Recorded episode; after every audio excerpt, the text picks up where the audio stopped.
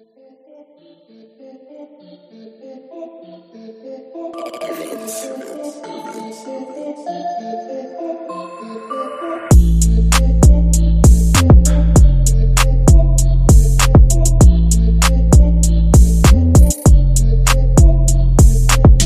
Morgen und willkommen zur 20. Folge Jeden Tag NBA. Ja, wow, die 20. Folge haben wir jetzt schon. 20 Folgen in 24 Spieltagen. Heute bin ich mal wieder alleine für euch am Start, habe keinen Gast dabei werde trotzdem beide Spiele der letzten Nacht natürlich für euch analysieren. Die Bucks haben in Boston auch Spiel 4 geholt, sind somit jetzt 3-1 in Führung. Kann man als Vorentscheidung der Serie sehen, denn in 99% aller Fälle kommt ein Team nicht von einem 1 3 Rückstand zurück, wie wir mittlerweile alle wissen. Das berühmteste Beispiel, wo sowas doch mal passiert ist, elfmal in der NBA-Geschichte, glaube ich, war wohl 2016, als die Cavs in den Finals nochmal zurückgekommen sind, nachdem sie schon 1-3 gegen die Warriors zurücklagen. Aber ich würde hier jetzt mal nicht davon ausgehen, die Celtics sahen nicht so aus, als können sie jetzt noch drei Spiele in Folge gegen dieses Bucks-Team holen. Das Spiel war auch über weite Strecken relativ deutlich, also kein Blowout, aber die Bucks haben im dritten Viertel einen 10 Punkte Rückstand rausgespielt und konnten den dann auch bewahren. Auch im anderen Spiel in der Western Conference sah es in der zweiten Halbzeit so aus, als wäre das eigentlich eine klare Sache für Houston. Die Warriors haben sich dann nochmal rangekämpft, hatten sogar dann in, im letzten Angriff nochmal eine Chance, mit einem Dreier das Spiel noch in die Overtime zu schicken. Sowohl Durant als auch Curry hatten da relativ machbare Dreier, haben die aber jeweils nicht getroffen. Und ja, so haben die Rockets die Serie ausgeglichen. Ist jetzt auch wieder schön spannend. Also Spiel 5 wird, glaube ich, richtig geil. Das könnte dann auch so eine Art Vorentscheidung schon sein. Und ja, ich werde beide Spiele innerhalb von maximal 15 Minuten jeweils besprechen. Denke ich mal, dann sollten wir ja spätestens eine halbe Stunde durch sein. Zwei Rezensionen habe ich bekommen seit gestern. Einmal der perfekte Start in den NBA-Tag sagt Kanye Westfalen. Tolle Arbeit, sehr gute Zusammenfassungen der Spiele mit vielen Erklärungen und Erläuterungen. Viel besser, weil ausführlicher als die drei Minuten Videozusammenfassungen. Perfekter Start in den NBA-Tag, weil man es nicht immer schafft, die Spiele in der Nacht zu schauen. Könnte ich mir auch sehr gut in der Regular Season zu ausgewählten Spielen vorstellen. Einziger Wermutstropfen, der Intro-Song nervt mich tierisch. Der Outro-Song hingegen gefällt mir sehr gut. Ja, so sind die Geschmäcker eben unterschiedlich. Zum Outro-Song habe ich bisher allerdings ausschließlich Komplimente bekommen. Gestern hat auf Twitter auch jemand nach dem Song gefragt, damit er sich den in Endlosschleife reinziehen kann. Das fand ich ganz witzig, weil, äh, wie ich ja schon mal erklärt habe, feiere ich den Song auch ziemlich und habe mir deswegen auch die Lizenz dafür geholt, um den hier als Outro nutzen zu können. Intro, wie gesagt, ich find's ganz geil, habe dafür auch schon positives Feedback bekommen. Und äh, hey, Kanye, also ich kann mir, ich kann mir Kanye schon drauf vorstellen hier auf diesem Beat, wie er drauf rappt. Aber ja, ist eben Geschmackssache. Ich lasse den jetzt erstmal, vielleicht ändere ich ihn auch noch eines Tages. Zur Regular Season, ja, das ist auch so mein Masterplan. Wenn ich das vielleicht weitermache dann in der Regular Season noch, ist jetzt noch eine Weile hin, die Entscheidung ist noch lange nicht gefallen, das Konzept steht auch noch nicht richtig, das hängt wie gesagt alles davon ab, wie das jetzt sich während der Playoffs noch entwickelt und falls ich in der Offseason weitermache, auch wie es da weiterläuft. In den Playoffs mache ich jetzt erstmal im gewohnten Format weiter, wenn dann nicht mehr jeden Tag Spiele sind. Überlege ich mir noch ein paar andere Formate, was man noch besprechen könnte, vielleicht so Offseason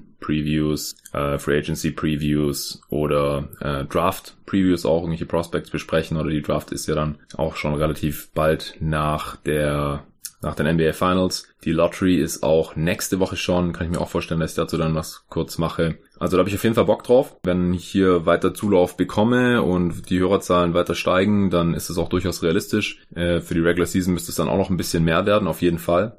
Und da könnte ich mir dann zum Beispiel vorstellen, dass ich mir vielleicht nicht jede Nacht, aber dass ich schon fast jeden Tag so ein Gamer aufnehme und an anderen Tagen dann vielleicht andere Formate mache mit irgendwelchen, wo ich irgendwelche Entwicklungen in der Regular Season eben analysiere, mit Gästen, ohne Gäste und welche Spiele ich dann da jeweils analysiere. Da würde ich dann vielleicht auch drüber abstimmen lassen, sodass ihr Hörer eben immer abstimmen könnt, welche Spiele ich mir da nachts anschaue und dann eben hier morgens kurz für euch zusammenfasse. Habe ich definitiv Bock drauf, aber dafür muss der Pod weiter wachsen und am besten schreibt ihr mir hier weiter noch Rezensionen oder bewertet wenigstens kurz auf iTunes oder Apple Podcasts, wenn ihr darauf zugefahren solltet. Ansonsten einfach weiter sagen, Leute, die, für die dieser Pod in Frage kommen würde, NBA-Fans, die morgens Bock haben auf sowas oder auch im Laufe des Tages. Muss man ja nicht unbedingt morgens hören, gerade jetzt auch in den Playoffs. Wenn die Serie erst zwei oder drei Tage später weitergeht, dann kann man sich den Pod ja auch noch am nächsten oder übernächsten Tag reinziehen.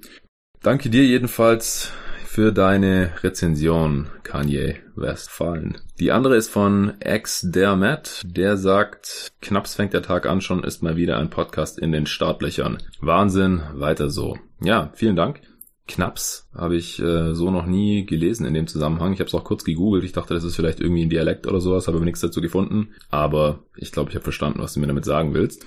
Gut, kommen wir zu den Warriors bei den Rockets. Da ich das Spiel gerade eben erst zu Ende geschaut habe, ist das noch ein bisschen präsenter. Danach kommt dann Bucks bei den Celtics. Die Rockets haben 112 zu 111 gewonnen, also One-Point-Win. Sieht knapper aus, als das Spiel eigentlich war, denn die Rockets hatten ab Mitte des zweiten Viertels eigentlich immer mit 10, 15 Punkten geführt. Ich fand es spannend zu schauen, was Steph Curry jetzt für ein Spiel haben wird, ob er ein Bounce-Back-Game haben würde oder wieder ähnlich mies auftreten würde wie im vergangenen Spiel, wie in Spiel 3. Es war tatsächlich eher ein Bounce-Back-Game, würde ich sagen, er hatte 30 Punkte, 8 Assists keine übereffizienten 30 Punkte, aber ging auf jeden Fall noch klar, würde ich sagen. Er hat seine Dreier leider nicht richtig getroffen, weiterhin 4 von 14. Äh, die Zweier sind hingegen wieder viel besser gefallen, auch wenn er zum Korb gezogen ist, konnte er das wieder äh, in gewohnter Manier normalerweise verwandeln. 8 von 12 seiner Zweier getroffen. Er hat im ersten Viertel direkt ziemlich heiß losgelegt, hat 11 Punkte gemacht gehabt, und dann hat man aber fast zwei komplette Viertel gar nichts mehr von ihm gesehen. Also weder im zweiten noch im dritten Viertel ähm, hat er da großartig noch was gemacht. Er hatte da nur zwei Punkte bis spät im dritten Viertel. Da hat er dann nochmal äh, kurz aufgedreht, um bevor die Rockets sich eben endgültig da absetzen. Er hat da nochmal einen Dreier verwandelt, kurz vor Ende des dritten Viertels, äh, woraufhin die Warriors dann wieder auf sechs Punkte dran waren. Nachdem die Rockets schon mit 17 oder so, glaube ich, vorne gewesen waren, stand es dann auf einmal wieder 80 zu 86. Also das war dann immer wieder in so kurzen Stretches war es so der Curry, wie man es eigentlich erwarten würde. Ansonsten hat auf der anderen Seite Harden wieder ein ziemlich unglaubliches Game gemacht. Harden hatte 38 Punkte, 4 Assists, 10 Rebounds, 6 von 17 Dreier. Sieht natürlich nicht so toll aus, aber sind auch über 35% Quote. Und die Zweier hat er 7 von 12 getroffen. An der Linie war auch noch ein paar Mal 6 von 8 und Turnovers hat er nur 2 gehabt. Also ziemlich gutes Spiel und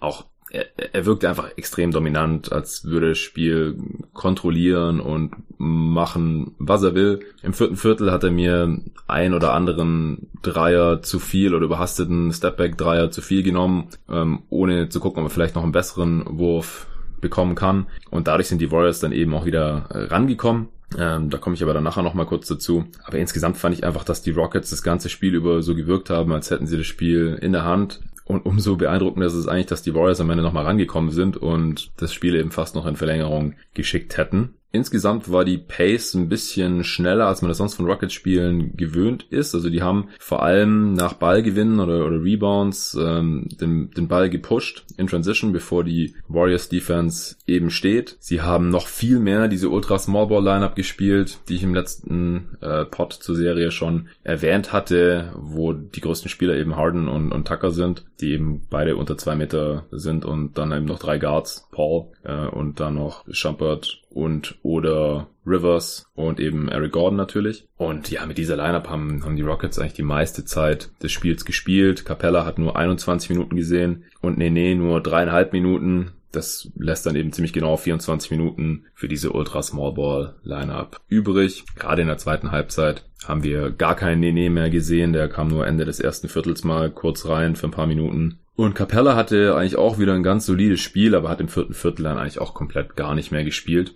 Capella hatte sechs Punkte, neun Rebounds und zwei Assists. Einer war ein ziemlich netter Kickout für einen Corner 3, an den kann ich mich noch erinnern. Also Capella hat schon eine ziemlich gute Vision, muss man sagen. Es ist nicht so sein Job, da den Ballverteiler zu machen, aber auch im letzten Spiel schon, das hatte ich gar nicht erwähnt, da hat er auch einen ziemlich krassen Kickout-Pass gehabt, so aus, aus dem Spin raus. Das kann er schon mal machen, aber ja, er hat jetzt seinen, seinen Job eigentlich schon erledigt. Drei von vier aus dem Feld getroffen, aber die Rockets haben einfach viel besseres Spacing, Harden hat viel mehr Platz zu operieren. Wenn eben noch ein weiterer Shooter mit drauf ist oder ein Spieler, der halt von Downtown respektiert werden muss, was bei Capella natürlich nach wie vor nicht der Fall ist. Und auch defensiv können sie dann einfach, also sie switchen ja sowieso immer alles, aber dann ähm, haben sie halt auch vier kleinere, mobilere Spieler draußen, wo dann jeder relativ problemlos auch gegen Curry oder gegen Durant switchen kann. Und was die Rebounds angeht, hat Dan Tony jetzt auch in der Pressekonferenz gerade noch gesagt, das ist ihm eigentlich egal, äh, wenn sie ohne Big spielen, denn der Big ist so oft draußen am Perimeter, nachdem geswitcht wurde, weil die Warriors ja dann natürlich auch Capella so ein bisschen handen, das Mismatch mit ihm, dass sie eh selten zum Rebound kommen und deswegen macht es dann auch keinen Unterschied mehr. Und ich meine, wenn man Tucker spielen sieht, äh, er ist halt ein verdammter Panzer, der ähm, um sein Leben ausreboundet mit seiner dicken Kiste ähm, seinem kräftigen Oberkörper und hat in dem Spiel jetzt auch wieder 10 Rebounds geholt und allgemein einfach ein sehr, sehr starkes Spiel gemacht. Im letzten Spiel hat er ja nicht mal einen Dreier getroffen gehabt. In dem Spiel hat er jetzt drei von sechs geschossen, die meisten natürlich aus der Corner. Fünf Offensivrebounds wieder geholt, fünf Defensive auch, also extrem wichtig. Hat 17 Punkte gemacht, was für ihn natürlich extrem überdurchschnittlich ist. Das kann man nicht in jedem Spiel erwarten, aber jetzt hat er mal wieder eins rausgehauen. Das ist schon sehr, sehr stark.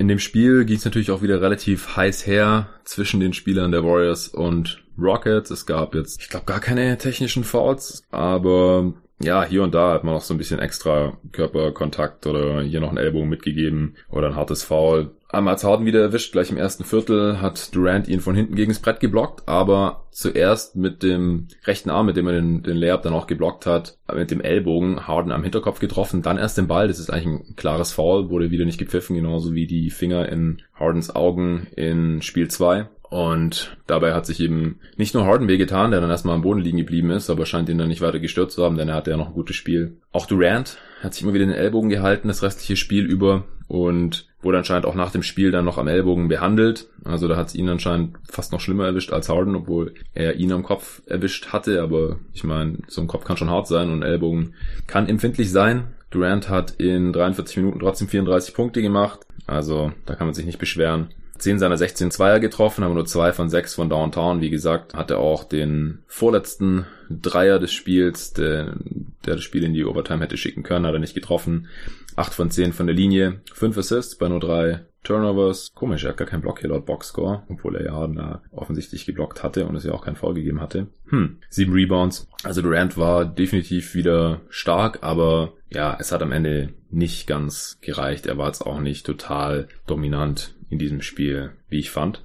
Ansonsten gab es da noch Szenen, zwischen äh, Paul und Durant und Paul und Draymond. Paul ist halt auch so ein Spieler, der die ganze Zeit irgendwelche Kleinigkeiten macht, die den gegnerischen Spielern halt total auf den Sack gehen. Ähm, Gerade bei Boxouts ist Paul da einige Male mit äh, Durant aneinander geraten, weil Paul durch seine fehlende Körpergröße natürlich auch noch extra körperlich äh, körperlichen Einsatz da zeigt. Und Durant, das haben wir auch schon in der ersten Runde gesehen, da hat Beverly ja ganz ähnliches gemacht, eben auch sehr viel kleiner ist als er, aber halt auch alle möglichen fiesen Tricks ausgepackt hat. Und Durant hat sich ja da mal sogar zu, dazu hinreißen lassen, rausgeschmissen zu werden nach einem äh, zweiten Tag. Und ja, in dem Spiel hat er dann äh, auch zweimal äh, Chris Paul so ein bisschen eine mitgegeben im Ellbogen. Beim zweiten Mal wurde es dann noch als Foul gecallt. Äh, klar, Paul lässt sich dann natürlich auch dahin fallen beim Kontakt, aber der war natürlich auch, da war auch definitiv Kontakt da. Also Paul hatte ihn äh, so semi-legal ausgeboxt, ziemlich viel geschoben und geschuckt und dann hat äh, Durant ihm halt eine zurückgegeben und Paul hat sich hinfallen lassen und das gab dann eben Foul, aber da hat sich Durant einfach nicht so richtig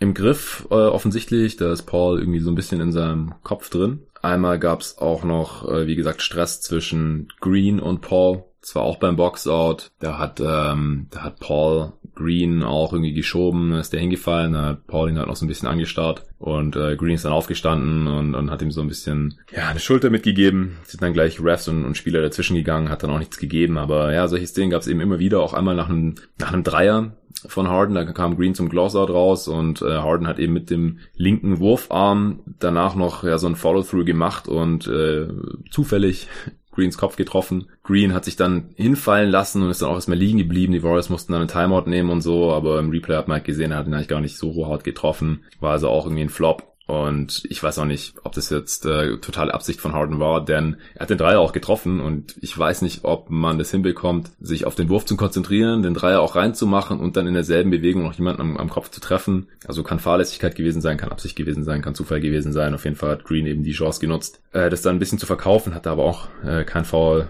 bekommen. Also das war alles so ein bisschen, bisschen lächerlich, ein bisschen äh, auch von beiden Seiten eben versucht, da irgendwie auch nur das kleinste bisschen, den kleinsten äh, Vorteil rauszuziehen. Wirklich geklappt hat's meiner Meinung nach nicht. Die Rockets haben jetzt am Ende zwar gewonnen, aber ich glaube, das hatte wenig äh, mit diesen Geschichten zu tun. Harden wurde auch insgesamt dreimal bei einem Dreier gefoult, nachdem das ja die letzten Spiele nicht mehr so das Thema war, ähm, waren aber aus meiner Sicht auch alles relativ klare Fouls. Einmal hat den Dreier auch trotzdem getroffen, war dann and one. Der Dreier war allgemein eine ziemlich wichtige Geschichte wieder für die Rockets. Die haben natürlich wieder unendlich viele genommen, 50 Stück im, im Endeffekt insgesamt. Das waren die zweitmeisten Dreier, die jemals in einem Playoff-Spiel genommen wurden. Nach den Rockets, die natürlich auf Platz 1, Platz 3, Platz 4 und Platz 5 stehen, was die meisten genommenen Dreier in einem Playoff-Spiel angeht. Äh, sie haben aber auch einfach extrem gut ihre Dreier getroffen. Also wenn man die zwei Dreier, bei denen sie gefault wurden, noch dazu zählt, dann waren es sogar 52. Also bei denen bei denen Harden gefault wurde und ihn nicht gemacht hat. Wie gesagt, insgesamt waren es drei. Dann sind wir bei 52 versuchten Dreiern. Und ja, sie haben sie eben auch äh, gut genug getroffen. In diesem Spiel hatten sie eine Quote von 34 Prozent. Das ist gerade noch so effizient, 17 von 50. Neben Harden, der wie gesagt 6 von 17 war äh, und, und Tucker 3 von 6, hatte ich ja beide schon erwähnt, war Gordon 2 von 12. Also der war ein bisschen off in dem Spiel. Hat aber im vierten Viertel auf jeden Fall noch einen wichtigen getroffen. Chris Paul 2 von 6, Rivers 2 von 5, Schumpert 1 von 2 und Green der zweieinhalb Minuten gesehen hat, in der ersten Halbzeit auch ein von zwei. Die Warriors hingegen haben erstmal nur 33 genommen und auch nur 8 getroffen, 24 Prozent. Also die Rockets mit neun Dreiern mehr. Das sind allein 27 Punkte aus Dreiern, die die Rockets hier mehr rausgeholt haben. Curry, wie gesagt, nur 4 von 14. Thompson nur 1 von 6. Also der war relativ oft. Der hat am Anfang gleich ein paar Midrange-Jumper getroffen, schien relativ hot und hat dann eigentlich das restliche Spiel kaum noch was gemacht. Insgesamt 11 Pünktchen, 5 von 15 aus dem Feld, kein Freiwurf. Draymond 0 von 1 von Downtown, natürlich überhaupt gar kein Faktor da. Der hat aber in Transition immer wieder den Ball gepusht, äh, Coast to Coast, ähm, wollte da Druck, Druck auf die Defense ausüben, konnte aber auch nicht jedes Mal finishen. 6 von 11 insgesamt aus dem Feld, 3 von 5 von der Freiwurflinie, 15 Punkte, 10 Rebounds, 5 Assists bei 2 Turnovers, 2 Steals und einen Block hat er auch noch. Also insgesamt ein solides Spiel und er wollte es auch wirklich und hat sich reingehängt, was man jetzt nicht von allen Warriors über das gesamte Spiel behaupten kann, würde ich sagen. Also Curry wollte sein letztes Spiel da offensichtlich auch wieder gut machen, aber ist dann zwischendurch eben auch wieder abgetaucht. Wie gesagt, von Clay. Also der spielt natürlich auch immer gute Defense, keine Frage. Die Defense der Warriors äh, war jetzt auch in dem Spiel eigentlich okay, aber nicht herausragend. Allein, dass man 50 Dreier zulässt, ist ja schon nicht so toll, auch wenn die Rockets natürlich auch viele contestete Dreier nehmen. Aber es gibt ja Studien dazu sogar, die besagen, dass man gute Defense gegen drei Punkte Würfe weniger an der Quote, sondern mehr an den Attempts ausmachen kann, weil gute ähm, Perimeter Defense eben Dreier normalerweise gar nicht erst zulässt. Und das konnte man jetzt hier natürlich von den Warriors heute nicht behaupten. Iguodala war auch nur eins von vier von Downtown. Dieser eine war tatsächlich ein Off-the-Dribble-Dreier zur Ende der ersten Halbzeit, den er getroffen hat, zum Buzzer-Beater, was Reggie Miller dann dazu verleitet hat, dass er in, im letzten Angriff der Warriors gesagt hat, vielleicht sollte man über Iguodala gehen. Da habe ich mich ein bisschen am Kopf gekratzt und gedacht, okay, wenn man eigentlich Steph Curry und Durant und Clay Thompson im Team hat, dann ist Iguodala frühestens der vierte Spieler, der mir da einfallen würde, wenn ich unbedingt einen Dreier brauche, um die Spiele nicht zu verlieren. Und wie gesagt, äh, natürlich haben dann auch KD und Curry da jeweils einen Versuch bekommen denn äh, Draymond hat eben nach KDs vergebenen Dreier den Ball nochmal rausgetippt und dann hatte Curry noch einen, einen Wurfversuch und hat da zwischen Harden und, und Rivers äh, Armen, die direkt vor ihm standen, so hindurchgeschossen, aber eben auch nicht getroffen. Ja, Iguodala insgesamt mit sieben Punkten, acht Rebounds, drei Assists. Der hat sich irgendwie auch leicht am Knie verletzt und ist dann aus der Arena rausgehumpelt, habe ich gerade noch auf Twitter gelesen. Ja, und von der Bank ähm, hat man im Prinzip nur drei Spieler eingesetzt. Looney 22 Minuten, hat dann nicht besonders viel gerissen, ehrlich gesagt. Selbst gegen die Ultra Small Ball Lineup der Rockets nicht. Sieben Punkte, drei Rebounds. McKinney hat in der ersten Halbzeit Minuten gesehen, hauptsächlich genauso wie Livingston. Ähm, 11,5 Minuten McKinney, 13,5 Minuten Livingston haben jeweils zwei Pünktchen gemacht. Livingston auch nur eins von vier aus dem Feld. Also zu vernachlässigender Impact. Cook und Bell waren jeweils noch für eine Possession am Ende des Viertels drin. Vier und sieben Sekunden. Also quasi gar nicht. Bogut weiterhin wieder nicht mehr in der Rotation. Bei, und die Rockets haben wie gesagt eigentlich auch nur noch sieben Mann genutzt in der zweiten Halbzeit. Eben die Starter plus Rivers, der 33,5 Minuten gesehen hat und Schumpert, der 21,5 Minuten gesehen hat. Rivers war ja wieder ziemlich wichtig. Zehn Punkte gemacht, sechs Rebounds, drei Assists zwei seiner fünf Dreier getroffen. Wie gesagt, äh, Schumpert hat auch einen seiner beiden Dreier getroffen und sogar einen Pull-Up Midrange-Jumper getroffen, die er so gerne nimmt und so oft brickt. Ähm, Gordon hat auch 20 Punkte gemacht, war Allerdings, wie gesagt, in dem Spiel ein bisschen off, hat seine Dreier nicht so gut getroffen, insgesamt auch nur 6 von 17 aus dem Feld. Über Chris Paul müssen wir noch sprechen. Der hat 13 Punkte gemacht, also er hat jetzt einfach nach wie vor ja keine Scoring-Explosion gehabt oder irgendwas, was annähernd in die Richtung geht. War aber trotzdem extrem wichtig auch an dem Spiel. Ich habe es ja schon gesagt, er hat da die Kings-Spieler regelmäßig irritiert, hat um Rebounds gekämpft. Also er und Tucker, es ist schon krass, was die da aus ihren aus ihrer Körpergröße rausholen. Klar, man äh, verteidigt nicht mit der Stirn und beide haben auch eine überdurchschnittlich, sehr überdurchschnittlich lange Wingspan für ihre Körpergröße. Das hilft natürlich auch. Paul hier mit 8 Rebounds, 5 Assists, Offensivrating von 108 immerhin noch, 2 von 6 von Downtown, 2 seiner 5 Dreier getroffen und 3 von 4 Freiwürfen, 2 Turnovers. Noch kurz zur Crunch-Time. Es gab eigentlich gar nicht so richtig eine Crunch-Time, deswegen hatte ich mir das auch gar nicht in, im Detail aufgeschrieben. Bis ganz kurz vor Schluss, denn Chris Paul hatte einige Minuten vor Schluss noch einen Stil geholt, woraufhin dann äh, Tucker in Transition gestopft hat, 96 106 stand, mit noch, ich weiß nicht mehr, drei Minuten zu spielen oder so. Und habe ich gedacht, okay, das äh, dürfte eigentlich durch sein. Also bei den Warriors wollte nicht so wirklich Momentum aufkommen. Dann hat Durant aber zwei seine gefürchteten Midrange-Jumper, die natürlich niemand so richtig verteidigen kann, aber die dem Spiel auch nicht unglaublich toll gefallen waren, äh, aber getroffen. Dann stand es auf einmal 105 zu 110. Two-Possession-Game. Dann kamen zwei dieser Dreier, die ich vorhin schon angesprochen hatte, von Harden und Tucker hat auch noch einen, Dreier gebrickt. Curry im Gegenzug dann aber allerdings auch. Und dann äh, gab es aber einen Offensivrebound. Dann hat Curry im zweiten Versuch einen Dreier reingehauen und dann stand es eben auf einmal 108 zu äh, 110. Dann hat äh, Clay Thompson aber Harden gefoult. Der hat allerdings nur einen Freiwurf reingemacht, 15 Sekunden vor Schluss. Also One-Possession-Game, 108 zu 111. Dann haben die Warriors einen Timeout genommen, einen Play gelaufen. Durant hatte einen relativ offenen Dreier, Top of the Key, den er normalerweise treffen kann, gar keine Frage. Hat er in dem Fall nicht gemacht. Draymond Green hat den Ball nochmal raustippen können zu Curry, der dann sofort von drei abgedrückt hat. Wie gesagt, da waren Harden und äh, Austin Rivers zwar da, sind aber nicht gesprungen, da sie natürlich auch keinen Foul riskieren wollten, denn wenn Curry den dann trifft und einen Freiwurf noch reinmacht, dann hat man das Spiel auf einmal verloren. Das wäre natürlich richtig tragisch gewesen vom äh, linken Flügel, hat aber auch nicht getroffen. Chris Paul holt den Rebound, wird gefault, trifft auch nur einen von beiden Freiwürfen, genauso wie Harden schon vorher, aber dann war es eben vier Punkte Vorsprung. Es ging noch, weiß nicht, drei Sekunden oder so. Und Durant hat dann nochmal äh, in Dreier Richtung Ring geschleudert. Äh, für mein Verständnis waren da irgendwelche Rockets-Verteidiger noch zu nah dran. Ich glaube, der eine war Harden, so er da sogar noch hätte vielleicht einen Foul schinden können. Das war sogar noch mal fast riskant von den äh, Rockets. Normalerweise lässt man mit vier Punkten vorne den Gegner einfach werfen. Ist auch egal, wenn er trifft, dann gewinnt man ja trotzdem und versucht da unter allen Umständen das Foul zu vermeiden. Aber es gab weder ein Foul noch hat Durant getroffen und somit im Endeffekt 108 zu 112. Ah, ich glaube, ich habe vorhin 100, 111 zu 112 gesagt, da ich hier zwei verschiedene Statseiten offen habe und die eine sagt 111 zu 112 und die andere 108 zu 112, aber ich bin mir nicht sicher, dass es 108 zu 112 war, ähm, da Durant den eben äh, nicht mehr getroffen hat am Ende. Ja, also Insgesamt ähm, war das Spiel die erste Halbzeit extrem ausgeglichen und eigentlich haben da nur die Rockets Dreier den Unterschied ausgemacht. In der zweiten Halbzeit haben sich die Warriors dann vor allem im vierten Viertel ganz langsam wieder herangekämpft, haben das vierte Viertel dann 24 zu 19 gewonnen.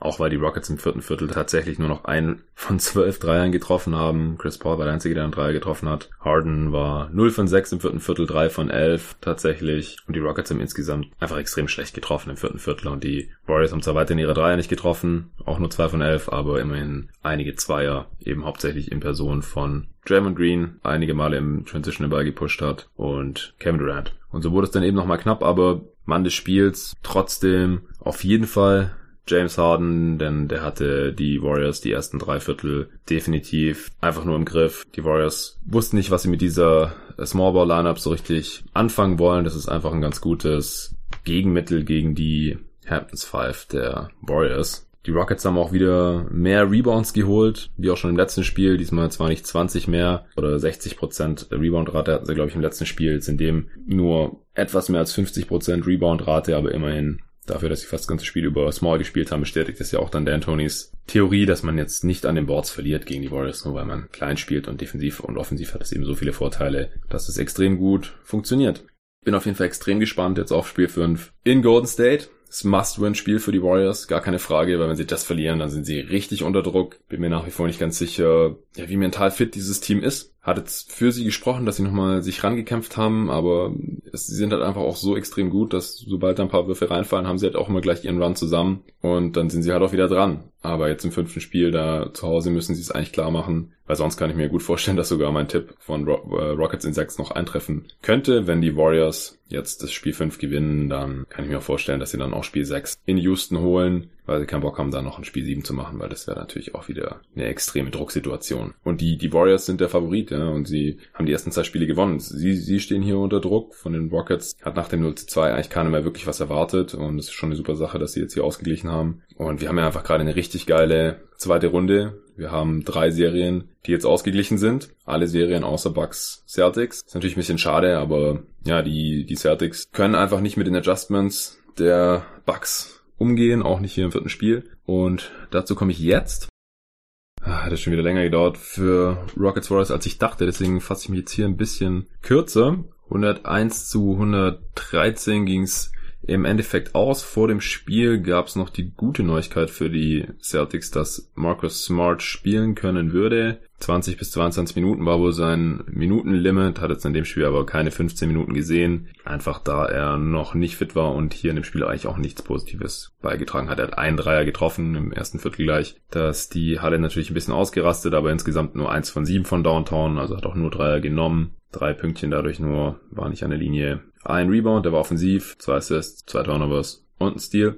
Hat im Endeffekt wahrscheinlich ein paar Minuten von Jalen Brown und Gordon Hayward bekommen, sowie von Rosier. Rosier hat nur 10,5 Minuten gesehen dadurch. Brown knapp 30 und Hayward knapp 27. Ansonsten hätten aus meiner Sicht hier zwei Dinge passieren müssen, damit die Celtics das Spiel holen können. Und zwar zum einen, dass Irving und Horford hier in der Offense effektive und effiziente Nächte hinlegen. hinlegen. Irving hat 22 Würfe aus dem Feld genommen, aber nur 23 Punkte draus gemacht, auch weil er nur eins von sieben von Downtown getroffen hat. 8 von 9 von der Linie, aber 23 Punkte aus ungefähr 30 Possessions ist einfach nicht effizient. Hat auch vier Turnovers gehabt, äh, so komme ich auf die Zahl. Äh, sechs Rebounds, zwei Steals. Und nach dem Spiel hat er gesagt, ähm, als auf seine Quote angesprochen wurde, dass er eigentlich hätte wahrscheinlich eher 30 Würfe nehmen müssen. Ja, weiß ich nicht, wenn es einfach nicht so ganz seine Nacht war. Also er hat auch versucht, viel zum Korb zu gehen, auf jeden Fall. Das hat den Celtics ja total gefehlt äh, in den letzten Spielen, dass auch mal einer zum Korb kommt, aber halt nur mit mäßigem Erfolg. Also war teilweise dann auch ein bisschen erzwungen, auch aus der Midrange. War einfach kein gutes Kyrie Irving Spiel. Das wäre jetzt das Spiel gewesen, wo aus meiner, meiner Sicht hätte zeigen müssen, dass er der Star äh, und der Leader dieses Teams ist, der sein Team auf den Rücken schnallt und zum Sieg trägt, wenn es sein muss. Und das hat er hier jetzt halt heute Nacht leider nicht gebracht. Al Horford hat zwar 20 Punkte und 5 Assists aufgelegt, allerdings auch wieder nur eine Usage Rate von 16% gehabt. Das ist aus meiner Sicht immer noch zu niedrig, vor allem wenn er so schön effizient ist. Hatte kein Turnover, 8 von 16 aus dem Feld, 3 von 8 von Downtown. Nur ein Freiwurf gehabt, den hat er immerhin auch getroffen. Also diese beiden Punkte, oder dieser Punkt ist nicht so wirklich eingetroffen. Der andere wäre äh, gewesen, Janis irgendwie einzuschränken. Hat auch nicht geklappt. 39 Punkte, 16 Rebounds, 5 davon offensiv, 4 Assists, nur 2 Turnovers. 15 von 22 aus dem Feld war der Greek Freak, 2 von 5 von Downtown. Also wenn der Typ halt auch weiterhin so die Dreier trifft wie in dieser Serie, dann ist er einfach nicht mehr zu verteidigen. Also gerade so, wenn er einen Schritt machen kann oder zwei Schritte so quasi aus dem Dribbling, jetzt nicht aus vollem Speed, aber wenn er ja so in seinen Dreier reinlaufen kann oder reingehen kann, dann hat er einen guten Rhythmus und kann die schon auch reinhauen mittlerweile. Die Catch-and-Shoot-Dreier, das klappt eher nicht so gut, dann hat er vielleicht nicht ganz den Rhythmus, aber das ist natürlich schon extrem gefährlich, weil dann kann man einfach nicht mehr gegen ihn absinken. Im letzten Spiel hat er auch schon einen Pumpfake gemacht, auf den, glaube ich, Hoffert dann noch reingefallen ist und ist dann auch in die Zone gekommen, ähnlich wie wir das manchmal gegen Embiid sehen. Und wenn er keinen Foul Trouble gehabt hätte, dann hätte er wahrscheinlich auch noch mehr als 34,5 Minuten gespielt und dann hätte er ja auch noch, ja, noch mehr Punkte machen können, noch dominanter sein können. Er hatte aber vier Fouls er, und wurde deswegen relativ früh im dritten Viertel rausgenommen. Ja, und da hätten die Celtics eigentlich das Spiel auch übernehmen können. Zu dem Zeitpunkt war es auch relativ ausgeglichen. In der ersten Halbzeit waren die Celtics sogar äh, die meiste Zeit vorne. Die Defense war äh, auf beiden Seiten effektiv. Beide Teams haben gehustelt, gute Closeouts gelaufen, Weg zum Korb gut zugemacht. Ähm, beide Teams haben eigentlich alles geswitcht nach wie vor und dann sind einfach relativ wenig gute Würfe dabei rausgekommen und die Dreier sind einfach auch nicht gefallen. Im ersten Viertel war, standen die Bucks mal bei 1 von 9 von Downtown, die Celtics bei zwei von neun. Janis hat im zweiten Viertel so ein Babyhook geairballt und dann noch ein Dreier geairballt. Also der sah am Anfang da auch nicht ganz so gut aus. Bei Milwaukee sind einfach viele Dreier auch in and out gewesen. Dann hat äh, Jalen Brown Dreier getroffen zum 37 zu 29. Also da sah es in dem Moment echt ziemlich gut aus für, für die Celtics. Die Bucks hatten acht Field Goals in Folge verhauen, bis Janis dann gestopft hat. Dann hatten die Celtics ihrerseits einen Stretch, in dem sie nur drei ihrer nächsten 17 Field Goals getroffen haben und die Bucks konnten ausgleichen im zweiten Viertel. Die Bucks haben in dem Spiel auch ein paar ja, unkonventionelle Lineups aufs Feld geschickt, sage ich jetzt mal. Im zweiten Viertel haben wir zum Beispiel gesehen, dass Janis mit Ilyasova Mirotic, Middleton und Connaughton drauf stand. Also im Prinzip drei Bigs und zwei Wings und gar kein Guard. Hat aber irgendwie auch funktioniert. Ähm, klar, man hat natürlich Spacing mit der Lineup und wenn man sowieso alles switcht, dann äh, kann man so auch einigermaßen verteidigen. Also die Celtics konnten daran auf jeden Fall das auch nicht bestrafen, dass man, dass die Bucks so relativ groß spielen und ähm, ja, im Perimeter jetzt Irving zum Beispiel One-on-One -on -one wahrscheinlich keiner halten kann von diesen Spielern. Irving war trotzdem nur 5 von 15 aus dem Feld. Wie gesagt, er hatte einiges äh, erzwungen. Auch schwierige Würfe dann in der Zone, die die Bucks halt schon gut äh, zumachen, nach wie vor genommen. Ähm, Middleton hat dann ein paar Pull-ups getroffen aus der Midrange und, und, und von Downtown und äh, so waren die Bucks dann äh, 47-42 vorne.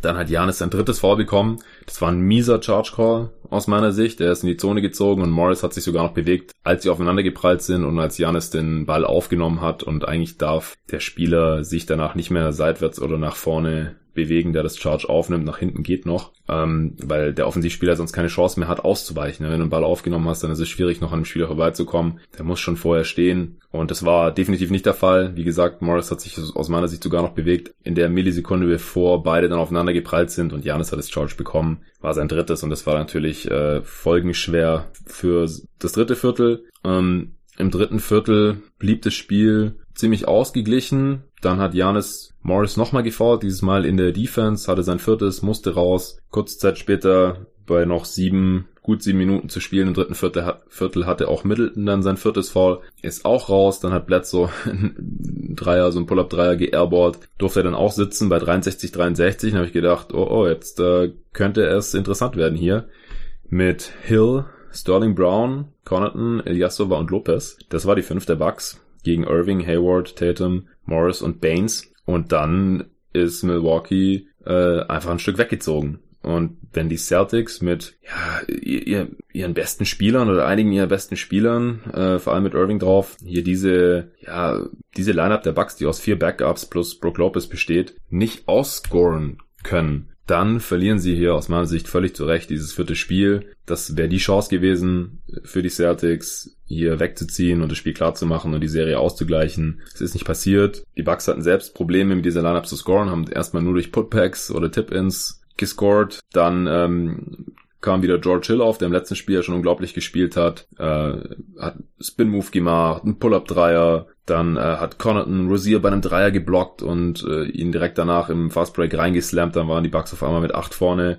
Zu dem Zeitpunkt stand Boston dann bei fünf von 30 Dreiern. Die Bucks haben das dritte Viertel 33 zu 23 gewonnen und haben am Ende mit acht Punkten geführt. Und das war eigentlich der entscheidende Stretch in diesem Spiel, denn davon haben sich die Celtics nie wieder erholt. Irving hat dann Connaughton später im vierten Viertel auch noch beim Dreier gefoult. Connaughton insgesamt hier wieder mit einem ziemlich guten Spiel. Hat neun Punkte gemacht, zehn Rebounds geholt, fast 33 Minuten gespielt. Ja, Boston war dann einfach irgendwie ein bisschen von der Rolle, hat eine Shotclock Violation gemacht. Milwaukee kam im vierten Viertel nach Belieben zum Ring, nachdem das in der ersten Halbzeit, wie gesagt, noch gar nicht geklappt hatte und die Boston Defense da sehr viel besser gestanden war. Ähm, konnten sie oder wollten sie, ich weiß nicht, woran es lag, am Ende da einfach nicht mehr viel entgegensetzen. Tatum hat dann zwar noch seinen ersten Dreier der gesamten Serie getroffen, steht jetzt bei 1 von 12, hat in dem Spiel 17 Punkte gemacht, 6 von 14 aus dem Feld, 4 von 5 von Downtown, 10 Rebounds, 4 Assists. Bei zwei Turnovers, also so, ja, mäßig effizient. Zwei Blocks hat er auch noch gehabt. Horford hat sich dann nochmal kurz dagegen gestemmt, hat noch einen Dreier getroffen und dann aus der Midrange